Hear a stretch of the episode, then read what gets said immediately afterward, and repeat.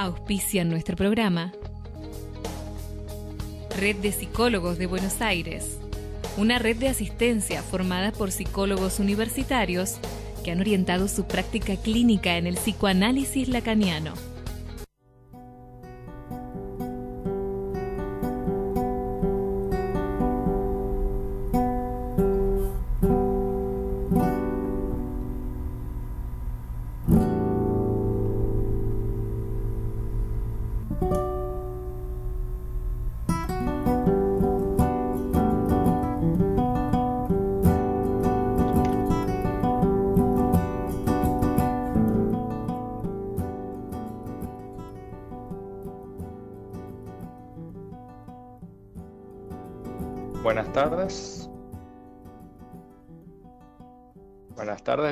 A Artenea.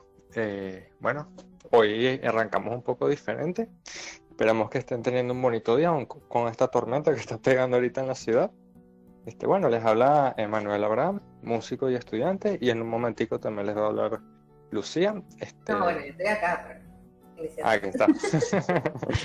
Sí, bueno, recuerden que no nos estamos viendo, estamos en tres sitios diferentes de la ciudad, entonces, bueno, este, estas cosas son así. Y bueno, el programa va a estar interesante. Recuerden que nos pueden escribir por, por Instagram en Artenea Radio, en el correo, si lo prefieren así en Artenea FM Radio, por la aplicación también. Nos pueden escuchar a través de la... Exactamente, por eh, Artenea FM Radio, arroba gmail.com. Este, nos pueden escuchar también a través de la aplicación de MG Radio que está disponible en la App Store y en mgradio.com.ar en la parte de Mira la Radio. También pueden encontrar los programas anteriores en, en Anchor FM slash mg-radio y en Spotify también y van a encontrar, encontrar todos los botones en el Anchor. Eh, así a mí me parece que es mucho más cómodo porque tal de Spotify está en muchas otras redes de streaming también las que a ustedes les parezca más cómodo pueden encontrar nuestros programas anteriores. El programa de la semana pasada eh, estuvo interesante, hablamos de, de, la música concreta y de todo este movimiento vanguardista francés que también se expandió por, por, por otros países de, Europa en la posguerra. Eh, también hubo unas, unas algunas muestras y bueno, estuvo interesante, ahí, se lo, ahí está, para que lo puedan escuchar si lo prefieren. Este, van a encontrar nombres importantes que también fueron precursores en la música electrónica actual este, bastante interesante si les, si les eh, interesa ese mundo. Y el programa de hoy está un poco al otro lado, orientado, no está tanto en la tecnología, sino en la tradición. Es algo bastante lindo. Fue idea de, de, Lucy, la verdad. Entonces... No se me preocupa. Sí, no, es un tema muy interesante y que se ha expandido sin darnos mucha cuenta en, en, en bastantes medios de, de, de consumo de, Sí, de anime, de videojuegos, que, que hemos tenido exposición a ese, a, a, ese aspecto de la cultura japonesa y no lo hemos sabido del todo. Pero yo prefiero eh, darle la entrada a Lucía porque ella se, se, puede, bueno, ya ustedes saben el, el dominio mitológico, de conocimientos mitológicos que ella maneja, entonces, bueno, yo le dejo el contenido al maestro. Gracias, gracias. Este, bueno, nada, eh, vamos a arrancar hoy hablando de específicamente de la vertiente japonesa del espíritu zorro en el folclore asiático.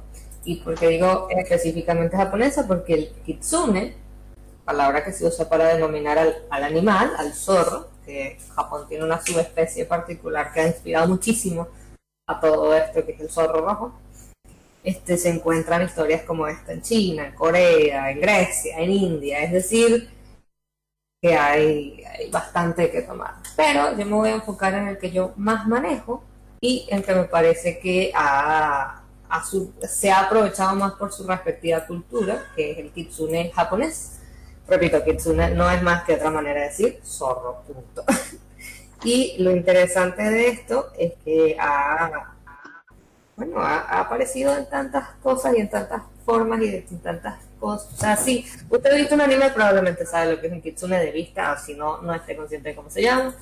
Y la verdad es que aparece en, pues en, el, en la religión y todo, está muy ligado a eso. Eh, y me moría por hablar de eso. Si vieron nuestro post de nuestros últimos dos posts en Instagram, nos pueden seguir en arroba Artenea Radio, van a ver que tenemos máscaras, porque sobre todo se celebra, se recuerda al Kitsune con máscaras, ya sea en el teatro, ya sea en festivales o en, en dibujos, imágenes representativas en donde se busca esa idea de el cambio de forma, porque el kitsune tiende a disfrazarse. Entonces la máscara que vendría a cubrir la cara, en este caso es la verdadera forma. Es interesante porque el kitsune, o como otras especies de, digamos, especies, ¿no? otros, otros tipos de yokai o espíritu, ¿no? Espíritu mágico, eh, espíritu uh, supernatural, no tanto fantasma, ¿no? Los fantasmas ya es otra cosa, pero e, esta idea de criaturas fantásticas, ¿no? Para Occidente sería más bien, este, tiende a, cambiar forma, ¿verdad? Eh, viene, como les digo, en algún momento se, es del folclore, pero en algún momento se, se ligó a la religión. Y lo interesante acá es que está ligado a una de las, de las deidades más interesantes, más importantes tal vez, de la Shinto, este, que es mm. Inari. ¿Cómo? No, no, no. Eh, aquí no, porque me, me, llama mucho la atención que cambian de forma. Eh, pero generalmente cambiarían de forma tipo para engañar al humano o como. Pueden engañar al humano o pueden estar tratando de enviar un mensaje, pueden estar tratando de protegerlo, depende del tipo de zorro. Hay dos tipos, están los sencos y los gyakos. Los sencos son literalmente zorros sagrados y son sirvientes de esta deidad Inari. Digo deidad y no dios o diosa, porque dependiendo de la época y dependiendo de la región, se va a identificar a Inari Dios, eh, deidad de la fertilidad, del arroz, de la agricultura, de los zorros, de la economía, y aparece en la religión shinto y budista eh, como una deidad masculina, femenina o incluso andrógina. Entonces puede aparecer como una mujer joven increíblemente bella o puede estar más bien como una como un anciano cargando un carro de arroz.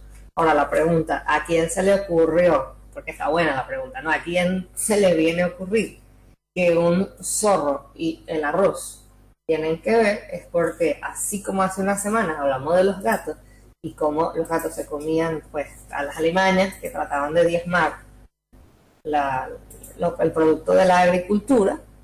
Les recuerdo, si, si yo soy un granjero y lo único que tengo son mis campos, es lo único literal que tengo. este, cualquier cosa que se coman las ratas y otras alimañitas eh, me viene bien. Entonces los zorros, se cree, es una acepción que se está tomando que está tomando más forma en estos tiempos, no es tan vieja. Los zorros, bueno, eran considerados de la buena fortuna y a lo largo, al, al final, termina siendo considerado como un sirviente de Inari. Eh, sirven como mensajeros y como protectores de pues, los campos y la raza humana. Normalmente tienen el color blanco. Eh, y si se liberan un poco de eso, de, de, de sirvo Inari, tengan como que mi propio poder, son dorados. Normalmente tienen estos dos colores así para diferenciarlos ¿no? del, zorro común y corriente, el, zorro rojo. Este, mm. y ustedes si han viajado a Japón o han visto cualquier cosita, van a reconocer probablemente esas estructuras rojas muy grandes. Eso se llama tori, que vienen siendo como unas rejas. O sea, es, un arco, un arco rojo, con dos, dos vigas eh, acostadas ¿no? arriba eh, y eso representa la entrada también al templo y no sé qué, y de hecho el zorro eh, se considera que, eh, o sea, se le hacen ofrendas a los zorros de todo tipo, de hecho comen tofu, según la tradición son amantes del tofu, puedo entender por qué, muy rico, pero se les prepara un tofu, de hecho hay un kitsune no udon, creo que se llama, que es básicamente un tipo de, plato japonés parecido al ramen, y ellos, le, como le agregan cosas que le gustan a los zorros, tienen ese nombre no porque lleve el zorro, no, no lleva el zorro. Y de hecho también le sirven que si arroz, son como unas tortitas fritas de arroz y tofu, ¿no? Que se ven fantásticas con un con salsa de soya dulce encima. Entonces eso lo dejan en los templos.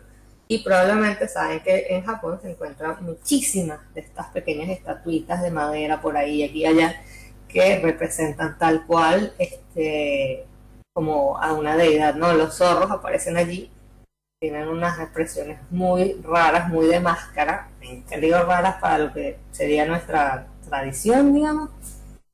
Este, y también están normalmente como, tienen como una sabanita roja encima. que es muy de, muy de las estapitas, se los pone como para protegerlos de la lluvia, como para decirles que, para brindarles algún tipo de atención, ¿no? Porque en Japón está esta particularidad de que, bueno, si tengo un, ¿cómo se llama? Si hay un espíritu involucrado, de, de algún tipo de respeto, ¿verdad? Y se hace una ofrenda sobre todo de comida. De hecho, en cierta, me parece que en el sintoísmo y en el budaísmo por igual, este si le dejas ofrendas a, los, a los muertos de comida, ellos pueden llegar más rápido al paraíso y cosas así. Depende de dónde se metan, ¿no? A todas estas elegimos el Kitsuna porque va a ser una cosa muy fácil de reconocer. Y el que diga que no, bueno, le pregunto, ¿ha jugado Sonic, Bolitas o Tails? El amigo de Sonic, el, que es un zorrito con dos colas, es un Kitsune, está basado en eso.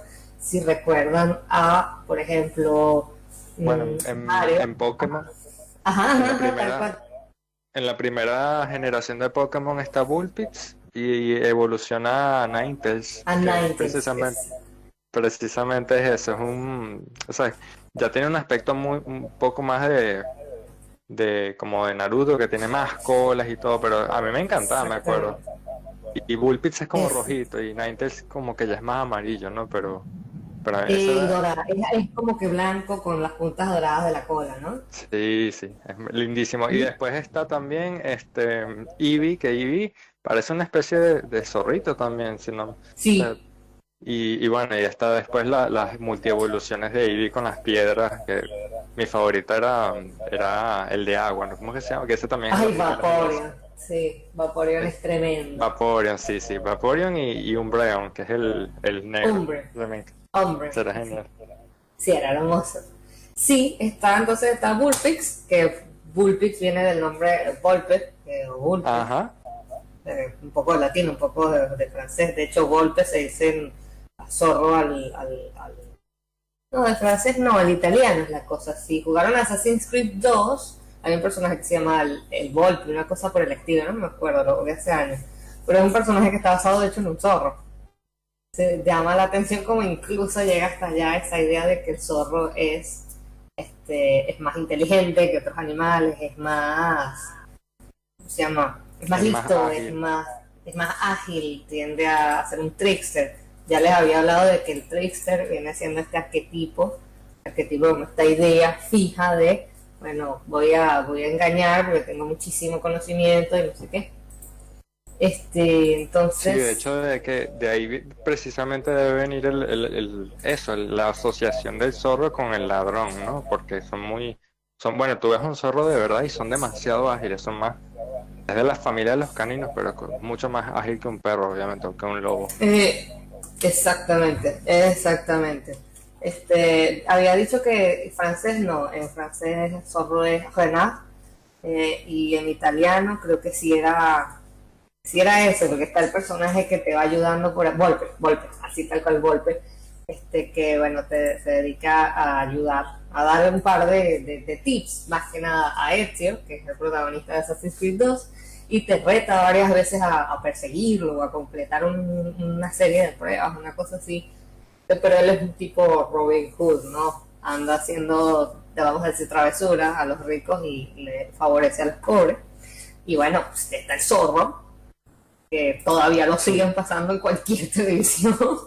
Ah, sí, y honestamente, eh, me parece que yo podría ver el cerro mil veces y no me aburro. Honestamente, me encanta. Y envejeció muy bien, para lo que yo recuerdo, ¿no? A mí me encanta como siempre está esa esa tradición de, marcar la Z, ¿no? Con la espada. siempre fue muy gracioso. Aunque nunca lo vi mucho el zorro. Creo que mi abuelo sí lo veía más el zorro yo recibiéndolo y me encantaba y bueno, era, era esta imagen del tipo que la sabe, más que toda, pero ven que la cosa no solo es japonesa, ya esta acepción de, de una criatura más lista, más rápida, más todo existe allí. Y, se ha aprovechado para usar en cualquier cantidad de, de, de, que vio Naruto ya sabe de lo que estoy hablando si, no sé, Digimon, si se acuerdan los que vieron Digimon cuando lo pasaban en la televisión, Digimon 3, existe un personaje que está todo basado en Zorro, que se llama Rinamon. Ese Rinamon evoluciona a Paomon, que es una cosa muy bestial. Bueno, es un zorro, básicamente, es solo un zorro, para dos patas y tiene un diseño hermosísimo. Y luego aparece Taomon, que es la evolución, y Taomon, eh, bueno, son varias evoluciones las que puede optar, son varias líneas evolutivas. Pero Taomon representa algo así como un monje taoísta chino, hermoso, pero luego se transforma, Sakuyamon es una especie de, de, combinación de varias cosas. La transformación incluye eh, los Pi, ¿cómo es que se llama eso en japonés? No me acuerdo, eh, los Pipe Fox. Pipe Fox vienen siendo un tipo de, eso es en inglés, un tipo de zorro muy chiquito, muy finito, que cabe en el bolsillo, caben en las, en las pipas, por eso se llama pipe, que se supone que es un tipo de sirviente que ayuda a los magos y todo a hacer encantamientos o hacer cosas en particular. Es un zorro muy chiquitito, solo eso. Y si alguien vio, si alguien es fanático de Clan, ahora ha visto en un par de mangas de Clan, eh, la imagen del, ¿cómo se llama? de, del Pipe Fox. Pero eso, un zorro pequeñito que habita en una pipa o en algún bolsillo o en la manga de alguien, no sé, y le ayuda a eso, entonces se transforma y es una representación un poco de Inari, del Kitsune, eh, de los monjes, por el arma que usa, o sea, se... Mm. Voy a decir que ese tiene que ser uno de los diseños más inteligentes que ha usado esa franquicia.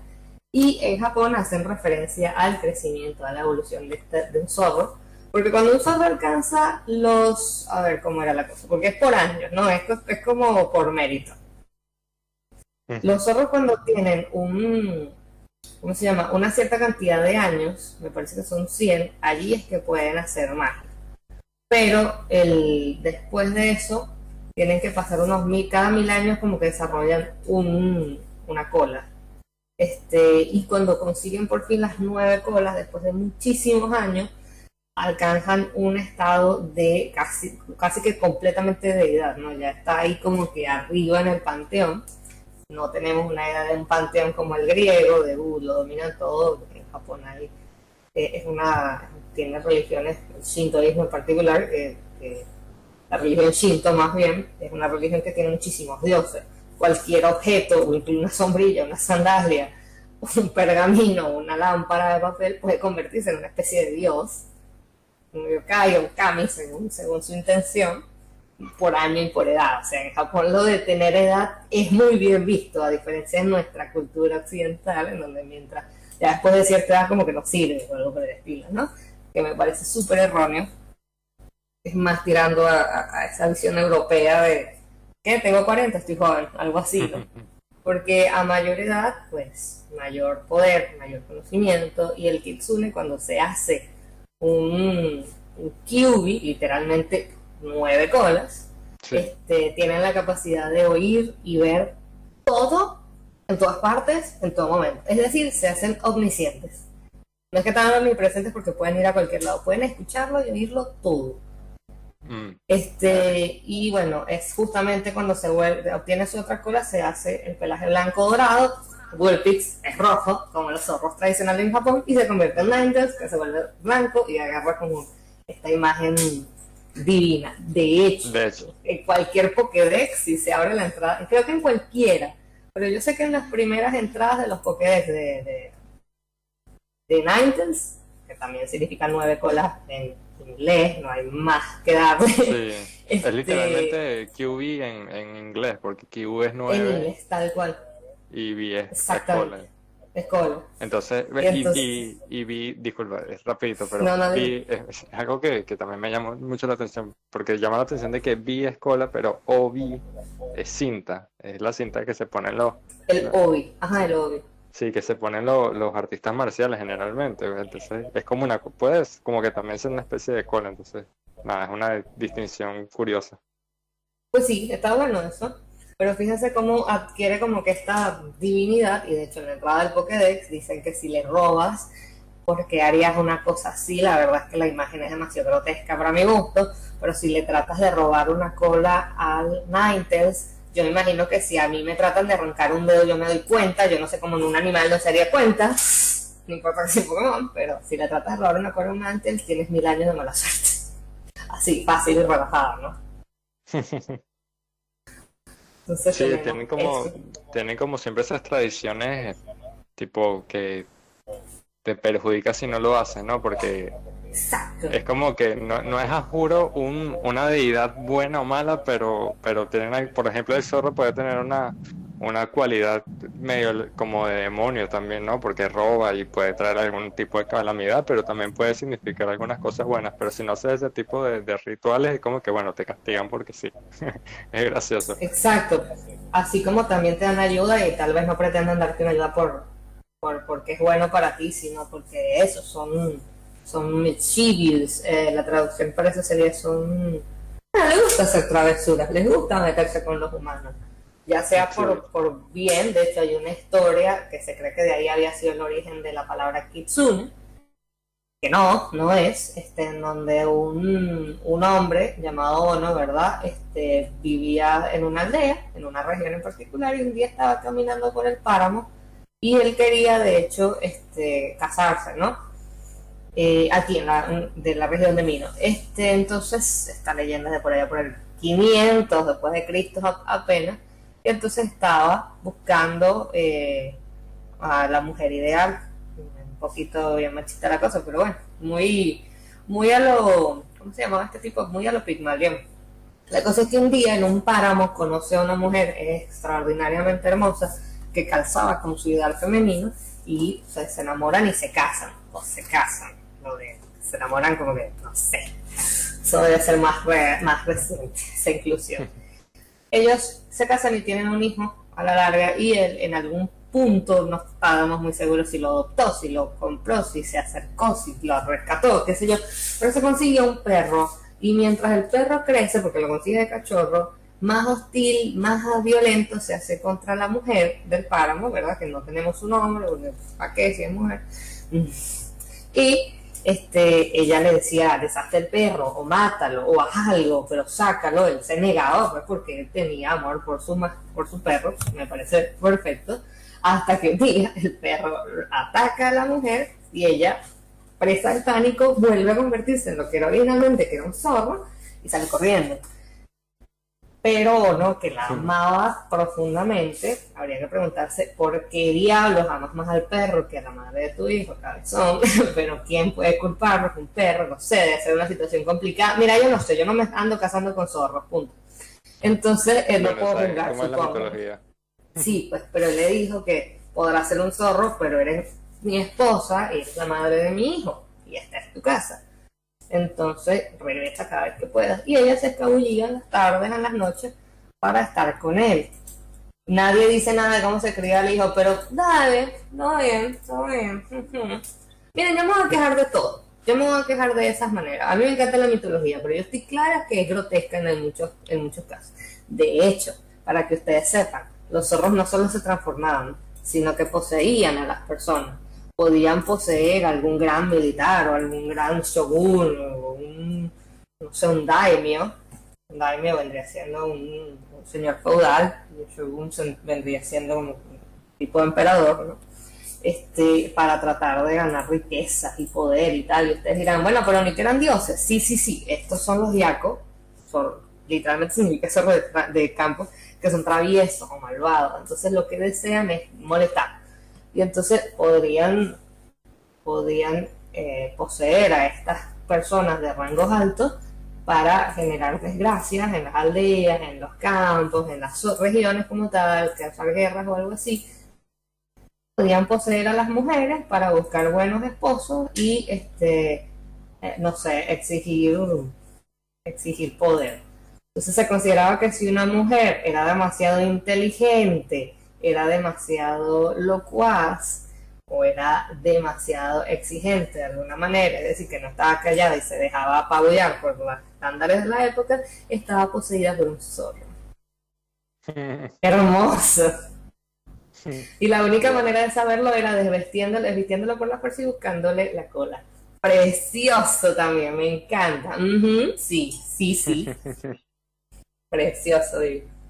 Entonces, bueno, tenemos esta asquerosidad aquí, pero entonces también quiere decir que los zorros, indiferentemente si son hombres o mujeres, eh, si son machos o hembras, se transforman en mujeres jóvenes. Y eso me llama mucho la atención porque es como binario, pues juegan mucho con el sexo o con su género y me fascina.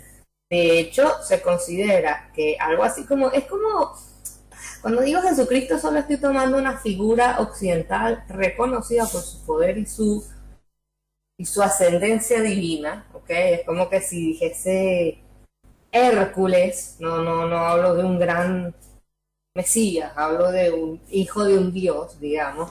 el sí. que Avenoseime literalmente es el nombre de una, una figura mitológica súper importante. Eh, para la, de hecho se creyó que era real. Es algo así como un mago Merlín. Es un mago Merlín en Japón, para que se hagan una idea. Se dice que su madre era una zorra, eh, un zorro, un kitsune y por eso es que era todo divino y tal, pero el ave no que se cree que pues, sigue haciendo sus grandes eh, hazañas en el inframundo japonés, había nacido hijo de esta criatura y por eso era tan poderoso. Kusunoha se llamaba su madre, Kusunoha, a todas estas. Mm. Sí, súper super interesante. No sé, la mitología siempre. Un, un, día lo estábamos hablando, que la mitología siempre tiene cualquier ocurrencia que, que suena súper retorcida para nosotros. Por ejemplo, cuando estábamos mencionando la creación de un río en la mitología griega, que era la sangre de, un castigado que colgaron de un árbol, pero ahorita se me está escapando el nombre exactamente de quién era. Entonces, como ¿Cómo, cómo? un día estábamos hablando precisamente de, de, la retorcida que es la mitología a veces, y un día estamos ah, mencionando cómo había un río que se había formado a partir de la sangre derramada por alguien que habían colgado en un árbol por, eh, porque estaba siendo castigado. Ajá. Y otro que, que, bueno, que le comían el, el, hígado día y noche, no, de día y de noche se regeneraba. Exacto, el pobre de Prometeo que lo único que hizo fue, déjame revisar otra vez acá, así. Ah, darle el fuego y la humanidad a la raza humana. Hmm. Sí. Bien. Good. Eh, nos llegan los mensajitos acá, aparte nos dicen por un lado una lista bastante buena de cosas en donde pueden encontrar ejemplos, Naruto con el Q y el espíritu que tiene Naruto, que al final no sirve para nada, porque al final Naruto era la reencarnación máxima de un dios o algo así, entonces, Underdog, mis polainas, al final era el niñito elegido, da igual, odio ese final de asco. Este. Sí, ahí sí, que hay un personaje que, eh, bueno, eh, se llama Kurama y Kurama es el nombre de hecho del Cube y es un nombre que se asocia muchísimo. Me parece que es por teatro. Nunca lo he buscado, pero se asocia muchísimo. La palabra, el nombre Kurama aparece en, en muchos medios también para hablar de un o sea, como para nombrarlo, ponerle ese nombre. Este, también está Digimon, como ya les dije, bueno, Pokémon, Triple X Solid, ahí está el que es de Clan, por favor, lean a Sam, busquen los animes, no sé cómo van a hacer. Este, y me dicen, ¿cómo que Emma no se acordó de Vaporeo? Me pierde, Emma, me pierde, lol. sí, pero me parece que por la edad, porque Emma, este es un amigo mío que tenemos casi la misma edad y la verdad es que tú, tú, tú, tú vienes un, unos años detrás, entonces por ahí no consumiste la misma cantidad o el mismo tipo de, de, de se llama? De cosas que nosotros. Sí, bueno, yo, yo por lo menos con Pokémon o Pokémon, eh, yo el, mm, mm, mm, A mí no me vas a dar esa traducción españoleta chimba. Pokémon, Pokémon, ahí diga Siempre como tiene la tilde en la E, pero bueno. Este, no, eso se hace para que se sepa que se pronuncia. Eso se hace nada ah. más para que se sepa que hay una pronunciación ahí. Ah, bueno, bueno. Eh, yo por lo menos con Pokémon, eh, la primera generación me acuerdo, yo la jugué tarde, o sea, yo no la jugué tan de pequeño porque yo no tenía Game Boy de pequeño ni de ese. Entonces cuando tenía era como 13 años fue ah, un amigo, era la DS que, que admitía los, los cartuchos de Game Boy Advance que, lo, que tenía la ranura en la parte inferior. Imagínate, yo jugué hasta con el Game Boy Color. Imagínate. La diferencia, sí. Entonces fue alguien que me, un amigo del momento me prestó un, cartucho de fuego rojo, que era pirata además, porque era gris, todos los de fuego rojo venían en un cartucho rojo transparente y los de verde hoja en un verde transparente. Entonces, sí, sí, entonces yo lo jugué así, como teniendo algo así como 13, 14 años. Esa fue mi primera experiencia de juego porque me, me encantó. Y eso que ya había jugado otros RPG para el momento y, y ahí fue que me, y sabes que en el juego tú te o sea, tú consigues el Bullpix y tienes la, oportunidad de, en la historia obviamente, de evolucionar una vez al, al. Ya me imagino que después, si buscas las piedras, lo puedes seguir haciendo, pero eh, yo me acuerdo que, que al, digo, al, al, al Eevee, quise decir, eh, yo le evolucioné como, como Vaporeon, precisamente, porque ahí tiene. No, no, al Eevee, claro, estás diciendo que estás haciendo golpe, sí, al Eevee. En aquel momento habían tres, sí, con la piedra de, de, trueno, el Jolteon, Vaporeon y Flareon. Y Flareon, sí, Flareon es lindo, pero, pero yo prefería, no sé, Vaporeon es como, como más genial. Pero bueno. Amaba. Ese, era mi, ese es mi favorito, fácil y de lejos. Las nuevas no. No, no. Creo que la última, la última fue de, del tipo Hada, ¿no? Del, en, en, Ay, sí. En el, el, hecho de que esos, esos lacitos sean pedazos de, de carne. Nada, como impresión. Y creo que el tipo dragón es débil frente al tipo hada, ¿no? Una cosa así. Pero eh, todavía no tiene evolución tipo dragón. Hay muchos fanmates, no, no, no. todavía no, todavía no. No, no. Pero creo que sí. No, pero hay una cosa. Exacto, tú pones a, tú pones a, un tipo a, frente a un, no sé, a un dragón y el dragón es débil, pues es lo que tengo entendido. No me acuerdo si era exactamente así, pero es súper curioso. Aunque el X a mí como Yo de las nuevas cosas sí me acuerdo. No, yo las últimas generaciones yo no le di mucha más, más seguimiento. De hecho, hay Pokémon que yo digo, ¡eh! ¿Esto es oficial? ¡No! o el hecho de que haya un Pokémon tipo Lolita, Mm. Aunque si te pones a ver, en la primera generación eran muy elementales. Por ejemplo, Bullpix y Ninetales eh, son esencialmente eso. Entonces luego veías a Taurus, que era precisamente un toro de tres colas y ya. O sea, eran, eran cosas súper, exacto, elementales, no eran eh, bueno, sí. era una tortuga.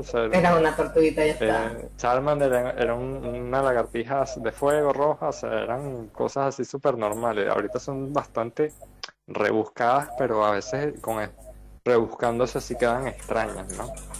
Entonces, ese, eso es lo que la gente se, se queja principalmente, pero también se quejan cuando hacen algo medio simple. Es como que, ah, no te acuerdas cuando literalmente sacaron un Pokémon que la forma de Pokémon era una Pokébola, que en la primera generación.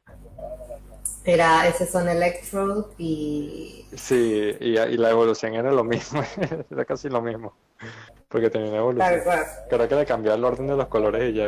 Eh, se invertía, se invertía como los polos, es muy interesante eso. Son fastidiosos porque cuando, cuando te enfrentas a ellos en el juego explotan y te mandan directo al centro Pokémon. Porque lo hacen enseguida, o sea, si se estresan y se estresan con salir, es decir, que entrenar uno de esos era sacarlo y meterlo a Pokémon. No, mentira, los tuyos no. O sea, podías elegir el, el, el, explotar, pero ese, ese, es un ataque kamikaze que yo jamás usaba. No me Sí, exacto. Eh, ¿Tú trajiste canciones para hoy? ¿A todas estas? Sí, tengo una una que se medio relaciona con el tema es de uh. Haru, Harumi Ozono, que él formó parte de Electric, eh, de Yellow Light Orchestra, me equivoco, era Yellow Light Orchestra, eh, un grupo japonés. Ah, ah, por cierto. ¿Mm? Disculpa, disculpa, disculpa. Eh, nos vuelven a decir acá. Sí, Hada Fuerte contra Dragón. Ok, muy bien. Eh, y el que les digo es, es tipo Lolita y tipo gótico. Gotil se llama. Y Voltor y Electro, está el otro Voltor. Esa es la, la Y Vol Electro es la evolución. Perdona, te interrumpí, pero es que no, justamente me están diciendo. No, no, tranquilo, está bien. Y bueno, la canción se llama, eh, eh, tiene el nombre de una celebración, Hola Fortuna, Adiós eh, Demonios, algo así. Solo que está en japonés y es la traducción. Entonces aquí se las dejo. Buenísimo.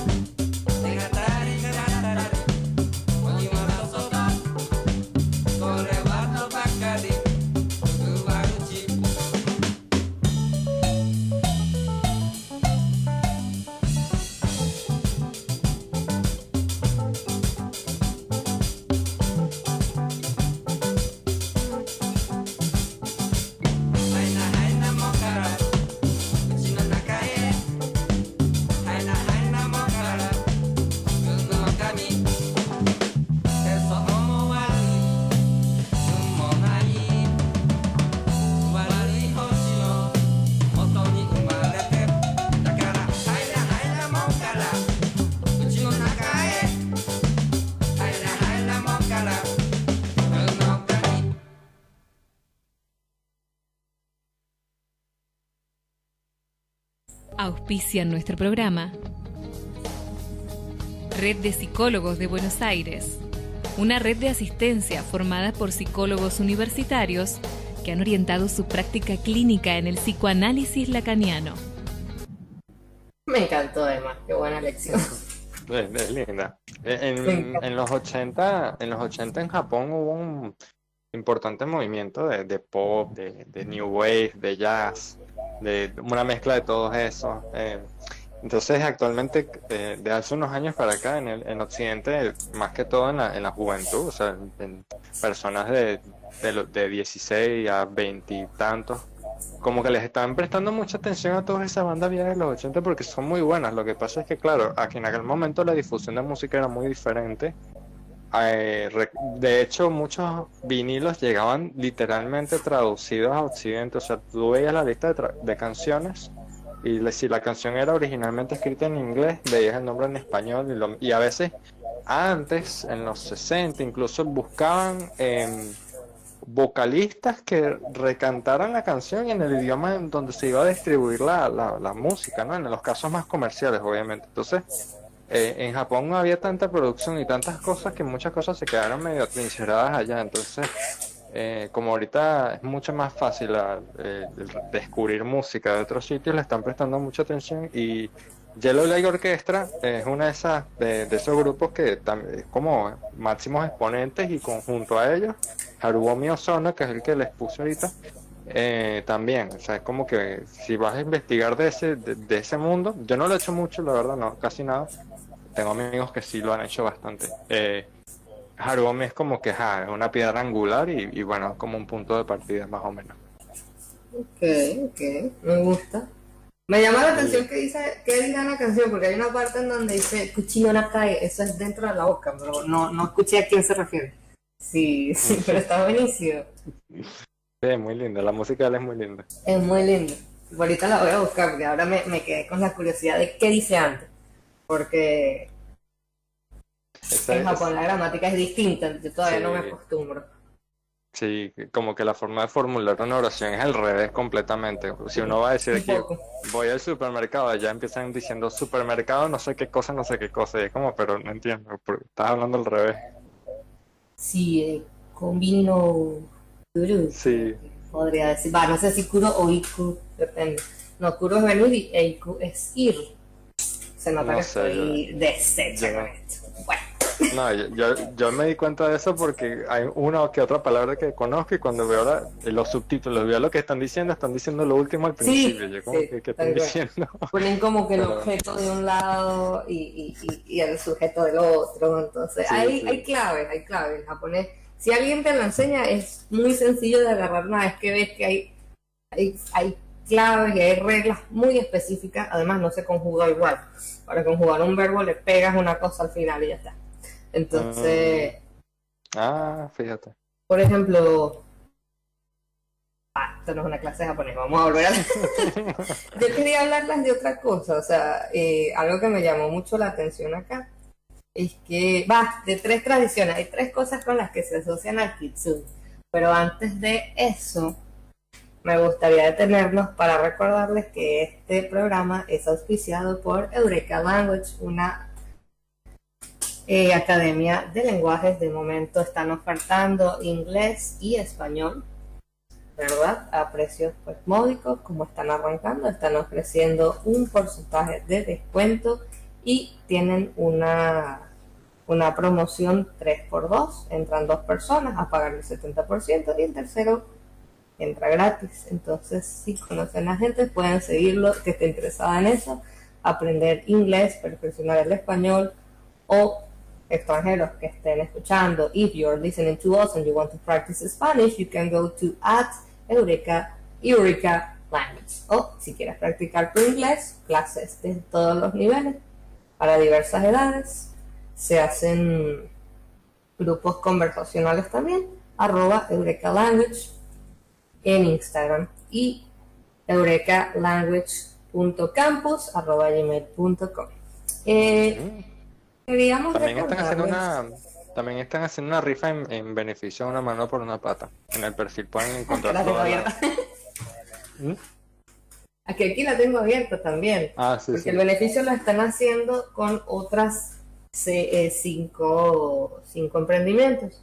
Eh, son 200 pesos la rifa, se sortea el martes 12 a las 17 horas y eh, tienen que hacer el envío a una mano por una pata. Ya saben que siempre hablamos de ellos, son 100 números, 6 ganadores y cada uno se lleva un premio. Entonces recuerden, a las 8 de diciembre a las 17 en vivo por arroba vestir.de.venus, vestir de Venus, ¿ok? En Instagram, se hace el pago a través del Mercado Pago una mano por una pata, una mano por una pata arroba y ya pueden hacer el pago y envían el comprobante a Vestir de Venus. Esta info está tanto en Artenea como en arroba Luviana13, que es mi Instagram personal, como en arroba Language, porque están participando, o en Vestir de Venus pueden conseguir una remera con un personaje de Disney, una remera estampada de Barracuda Design, que están muy buenas, ya las estuve chusmeando.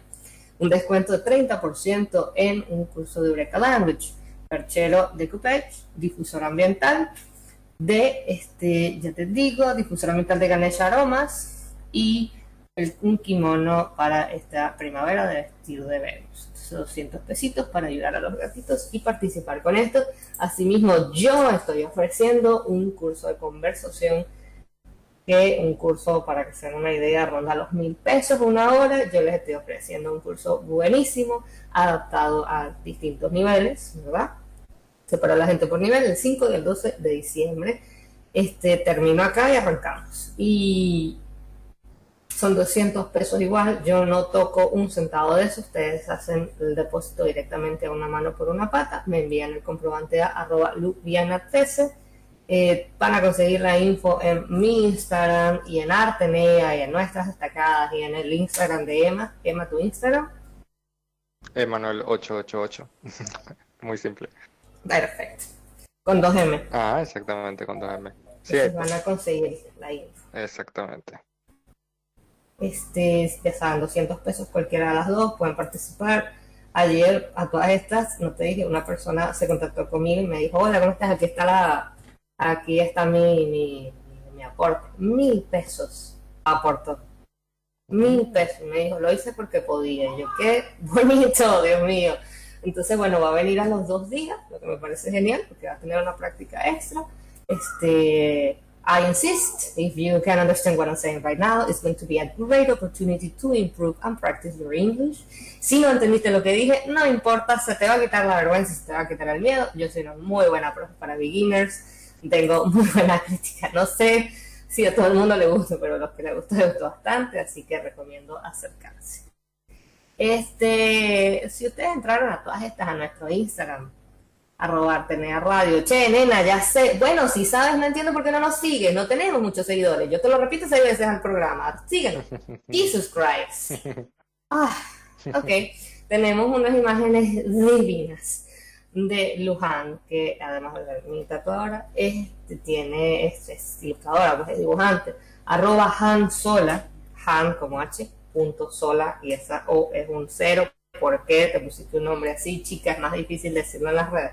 Este, pero tienen unas máscaras de zorro para que se den una idea. Estas son pues hechas por ella, ¿no? Tienen, tienen su, su particularidad de que ella las diseñó, pero están muy basadas en las máscaras reales. Igual si ustedes escriben que en Google lo tienen, pero si quieren estas, hay algunas que están disponibles para que se puedan tatuar, pueden preguntarle, pueden pedirle un diseño y ella se los hace, porque es absolutamente genial. Absolutamente genial. Y ya está tatuando de vuelta en Villa Crespo. Este, y tiene precios muy buenos y además es muy buena. Además que síganos y síganla y sigan a toda esta gente bonita que está haciendo esto por los gatitos. Porque sí. A todas estas. Emma, ¿cómo le decimos allá en Venezuela cuando está lloviendo con sol? No me acuerdo si ah, tenía una expresión, pero sí, es como que cuando hay mucho sol, pero es como una nube muy característica, te dice va a llover y llueve con sol. Como que los, un experto de la NASA podría tener bastantes dudas al respecto, ¿no? a eso en Venezuela se le dice que, el, silbón y la sayona están peleando, es una cosa así rara. Ah, sí. En Japón tienen, sí, horrible. En Japón tienen una expresión muy linda que se llama Kitsune no Yomeri. Kitsune no Yomeri es una manera de decir una boda de zorros. Y de hecho aquí volvemos a tocar un tema que ya habíamos hablado en Halloween, que es el Willow Wisp, o las, esas bolitas de fuego que son que nadie sabe explicar, que todo el mundo le trata de dar una explicación, que han aparecido desde el principio de las eras en todo documento escrito por ahí, en de alguna cultura hay algún registro de eso y aún hoy día siguen, sigue siendo como que, ajá, pero ¿qué es esto? ¿Dónde sale? ¿Por qué sale? Este, que se llama el Kitsune no, Kitsune no Hi, me parece que este, que es el fuego del zorro, ¿verdad? Porque el zorro tiene dos tipos de fuego, el Hoshi no Tama, Hoshi literalmente significa estrella y Tama una manera de decir este, esfera o virgen, en este caso es esfera. Entonces Hoshinotama es, es una pelotita tipo forma de cebolla, ¿verdad? De fuego, y el zorro lo lleva en las colas. Por eso es que algunos zorros en la mitología o en dibujo van a ver que tienen las colas encendidas con fuego, ¿no? Y ese es el alma del zorro. Entonces, mm. este, el 50% de ese poder se va al, al, al, al cuando se, cuando se transforma. Por eso que dice que si te quedas con uno, el zorro o muere o termina, termina teniendo que obedecerte. Y este, mm. hablando de fuego, porque son animales que, se, insisto, se asocian mucho con eso, cuando, cuando están a punto de casarse, hacen una procesión o algo así, es cuando se ven los willow wisps, se dice en Japón. Pero se dice que cuando llueve sin lluvia, se están casando unos zorros. Y es una ah, referencia como a, las doncellas se las llevaba, a las nuevas novias, las nuevas esposas, se las llevaban así en una procesión con un montón de luces a su nueva casa. Justamente eh, mi mamá me acaba de escribir diciéndome, sí, sí, se dice que el diablo y la diabla están peleando cuando pasa eso. Ah, mira, esa, esa sí que no me la sabía. Qué bueno. Sí, no, yo no tenía ni idea de ninguna, ni de la que me dijiste tú, ni mi mamá.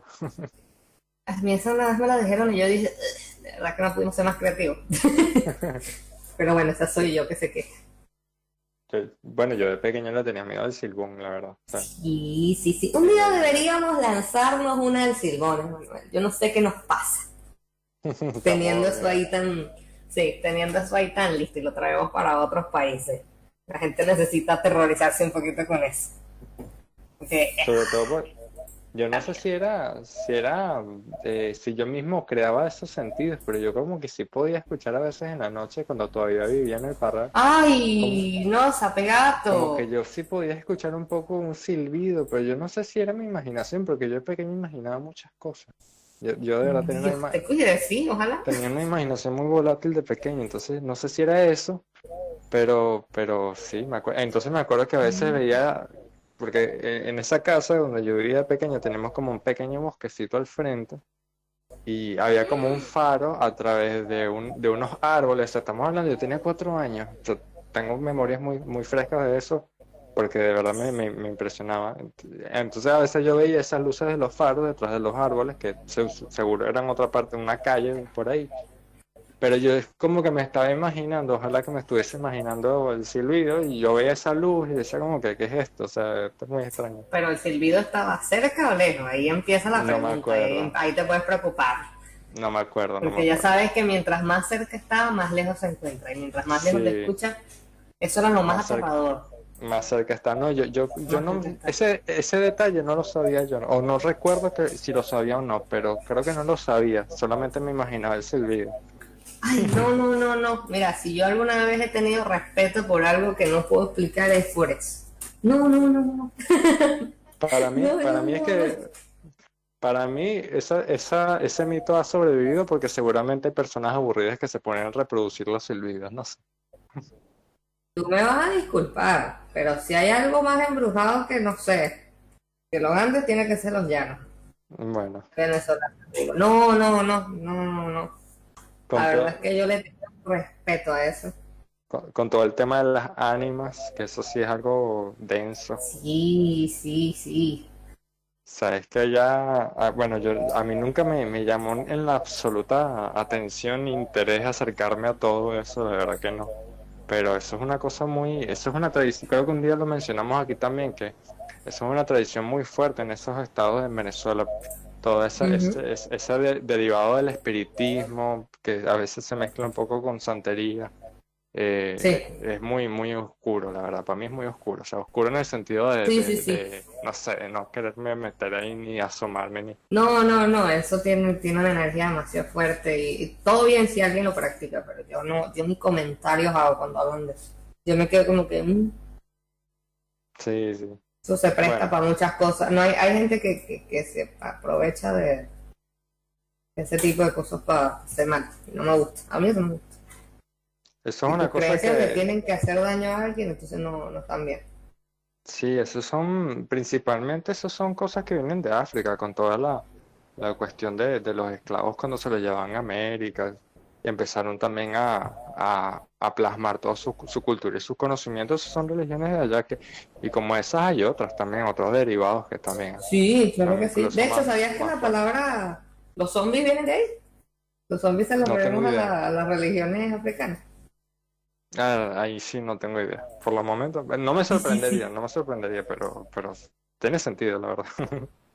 La idea de un cuerpo que se levante y tenga el alma de la persona que lo habitó antes y ya es muy, es muy de. De hecho. Es algo que arranca mucho con, con no tanto la santería como con esta otra, el, el vudú, pero lo que era el vudú antes de llegar. también está también está la palería incluso. Ah, este, no, eso, eso, eso yo te recomiendo que ni lo toquemos.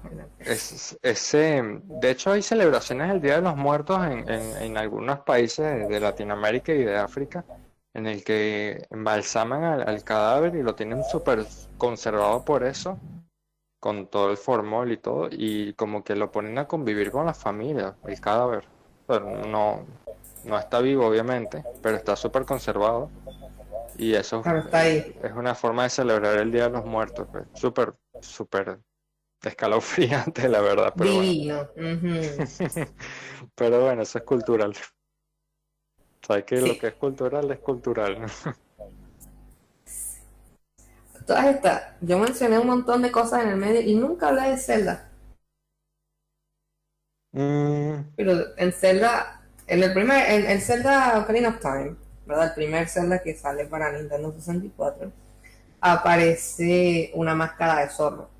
Sí, en general tienes que conseguirla para dársela al guardia que está custodiando la entrada a la montaña, al Kitten, ajá, el Kitten. Este, pues custodia la, la, montaña de la muerte y le dices que quieres pasar, que tienes una, una carta de Zelda, no sé qué, el tipo se mata de la risa porque le encanta la idea de, de la princesa y el niñito jugando que van a salvar a Hyrule. Pero el, al final te deja pasar si le consigues la máscara de zorro para la isla. Luego la puedes comprar para ti. Pero me encanta porque Majora Mask en Termina aparece una especie de deidad en forma de kitsune, que es el Kiton, pero tiene tres colas. Sí, sí. Entonces si te, lo pones, ¿cómo? Sí, que era para un quest precisamente. No era principal de la historia, pero es un, quest eh, secundario que en el Mayora son muy importantes además. Sí, sí, o sea, básicamente tienes que, que, te pones la cola, la, la, máscara y puedes hablar con el Keaton. Hay, hay lugares específicos, no sé, por lo menos en, la granja o, o, en los campos de Termina hay un lugar en donde lo puedes hacer. Te aparece el Keaton y te va dando cosas o te va pidiendo que hagas algo y algo así. Entonces está ahí en todas partes. En general, yo tengo muchas ganas de hablar con Lujan, no sé si nos está escuchando ahorita, pero este, porque con esta lluvia, quién sabe cómo tienen el internet algunos. Eh, mm. Ahí mm, tengo ganas de, buscarme un diseño así de, de zorro y me fascinan. Incluso más que, los gatos en un sentido de, visualmente hablando, ¿no? El diseño, la cosa. Amo los zorros, digo los gatos, pero el, el kitsune me genera una fascinación terrible. Y bueno, por eso es que tomé el tema para hoy, porque me encanta. Entonces, bueno. Súper interesante, la verdad. Yo aprendí mucho, yo no sabía muchas cosas. Gracias, gracias. Espero que estas veces cuando nos acercamos un poquito más al, al a la mitología y eso sí sea, sea un cambio fresco o, que más bien si les gusta, bueno, nos dicen y seguimos más por ese lado. Eh, pero honestamente nosotros lo disfrutamos mucho. Entonces vamos a ir cerrando con una idea, ¿no? Recordatorio de que, uno, síganos, que si nos están escuchando, tienen Instagram, nos pueden seguir probablemente. Arroba Atenea Radio. Estamos ahí, somos bonitos, publicamos cosas chéveres. Este, Si quieren participar de la rifa a beneficio de una mano por una pata, que se encargan del rescate, recuperación y adopción de gatitos. Pueden ganarse remeras, pueden ganarse percheros, pueden ganarse difusores ambientales y kimonos, todo por 200 pesos. Se sortea el martes 8 de diciembre a las 17 horas. Este, por vestir de Venus, vestir.de.venus. Y pueden participar, además se ganan el 30% de descuento en nuestro sponsor del día de hoy, arroba Eureka Language. Eh, y si no, pueden ir conmigo al, al taller de conversación, no importa su nivel de inglés, usted va a salir excelente, saliendo, habiendo algo y mejorando bastante el level. Este, 200 pesos lo mismo, el 5 y el 12 de diciembre. Se hace la transferencia de una mano por una pata directamente y nos pasan la, el, el recibo, el, el, comprobante a las cuentas pues, que ya he dicho 100 mil veces. Los esperamos. Que lo sigan escuchando. Esperamos que les haya gustado. Me gustó mucho la canción de hoy, Emma. Yo te la dejé por completo y sabiendo que algo bueno iba a pasar, pero decirte que la pegaste, estuvo genial. Me Bueno. encantó. Bueno, gracias y gracias a Rugomi este, también por hacer la canción. Pero estamos listos. Muchísimas gracias por acompañarnos. Esperamos que lo hayan disfrutado. Nos vemos el sábado que viene. Cuídense, lávense las manos. No anden por ahí inventando. Exacto. Simplemente cuídense. Jesus Christ. Bueno, No anden saliendo a velorios multitudinales. sí, es bueno. necesario. Bueno, sí, exactamente. Bueno, síganse cuidando y cuidando a su entorno y bueno, gracias por escucharnos. Gracias al equipo técnico, a ti Lucy, a los que nos escuchan y bueno, hasta el próximo fin de semana.